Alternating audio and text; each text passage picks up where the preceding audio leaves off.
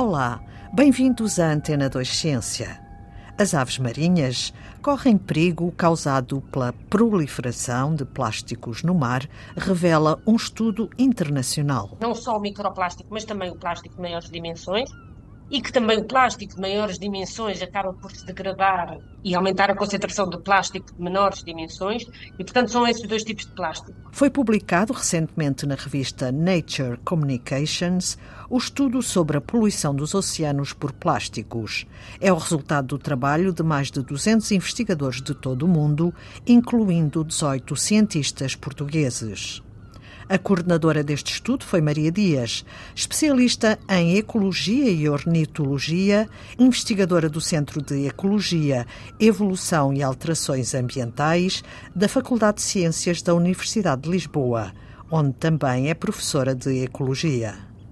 O estudo, feito em larga escala, reuniu dados de 77 espécies de aves marinhas, mais de 7 mil indivíduos e 1 milhão,7 de posições registadas através de aparelhos de seguimento remoto, analisados em conjunto com mapas da concentração de plástico a nível global. A investigadora revela-nos do que foi apurado com este estudo. Vimos zonas onde as aves têm um risco, digamos, acrescido de encontrar plástico. E aquilo que foi o resultado principal, que, que saltou à vista, é que, de facto, há zonas dos oceanos e dos mares tem uma probabilidade muito, muito, muito, muito maior de haver esse tal encontro, digamos, entre as aves e os plásticos. E aquela área que se destaca de longe de qualquer uma das outras é o Mediterrâneo. Portanto, o Mar Mediterrâneo e o Mar Negro também são as áreas do planeta onde as, as aves marinhas estão mais expostas à poluição por plástico. Outras zonas, outras regiões dos oceanos que também particularmente preocupantes são o, o Pacífico, sobretudo o Pacífico Nordeste, a famosa ilha de plástico do Pacífico, uma vez mais, não só porque tem muito plástico, mas também porque tem muitas aves marinhas nessa, nessa região. O sul do Atlântico, o Atlântico mais central, sul, e também outras zonas do Oceano Índico e também da Ásia do Pacífico, mas do lado asiático, também são particularmente problemáticas. Mas o que saltou à vista no estudo, de facto, foi, foi o risco muitíssimo acrescido no mar Mediterrâneo. Há razões específicas ou alguma razão principal para o Mediterrâneo ser a zona mais afetada? Sim, pronto. Por, por, um lado, porque é um mar fechado, digamos, não é? Digamos, a abertura para o Atlântico é muito estreita e, portanto, o plástico que vai lá parar acaba por ficar lá, muito dele, não é? Enquanto que no resto do, do oceano é muito mais aberto e há maior circulação e o plástico acaba por dispersar um bocadinho mais. Concentra-se ainda assim, mas apesar de tudo é uma área muito maior, se pensarmos no Oceano Atlântico inteiro, por exemplo. Enquanto que no Mediterrâneo, como é um mar muito fechado, não é? tem ali aquela pequena saída, digamos, para, para o Atlântico em Gibraltar, Uh, e o Mar Negro é a mesma coisa, portanto, a concentração de plástico no Mar Negro é muito elevada e, portanto, há muito, muito, muito plástico no Mediterrâneo. Mas também há muitas aves marinhas, e há muitas aves marinhas que até são exclusivas no Mediterrâneo, só existem no Mediterrâneo, é uma zona muito importante para as aves marinhas.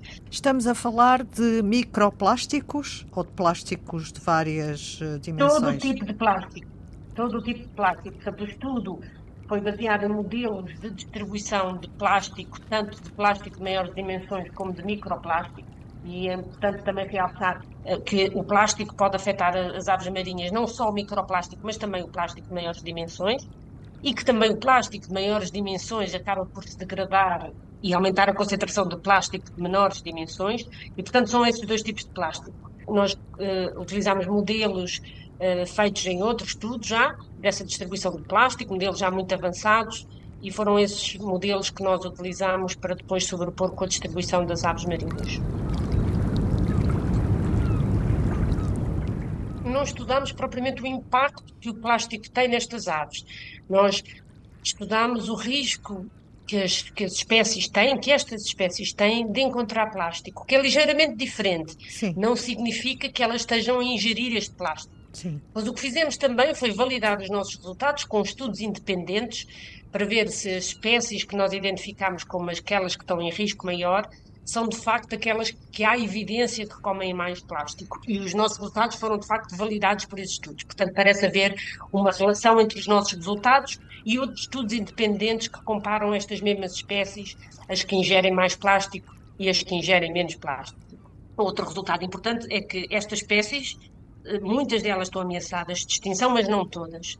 E nós notamos também que são precisamente aquelas que estão mais ameaçadas de extinção que são também aquelas que estão mais expostas ao plástico.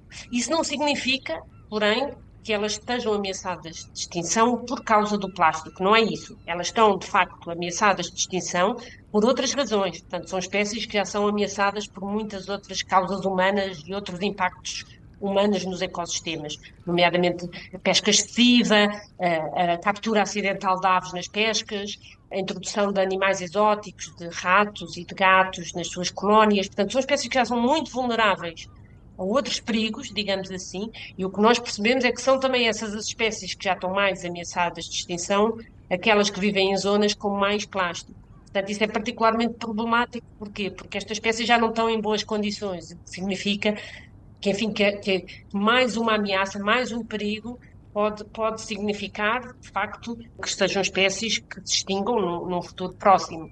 E, portanto, isso foi um resultado que não se sabia, foi algo que não estávamos à espera, como também não se sabia de todo quais eram as áreas do oceano que eram mais problemáticas para as aves. Portanto, esses foram dois dos resultados que salientamos.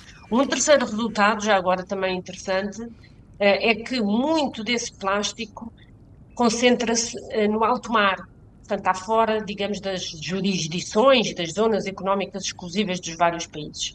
E isso significa que a solução passa necessariamente por protocolos e por, colaboração internacional dos vários governos.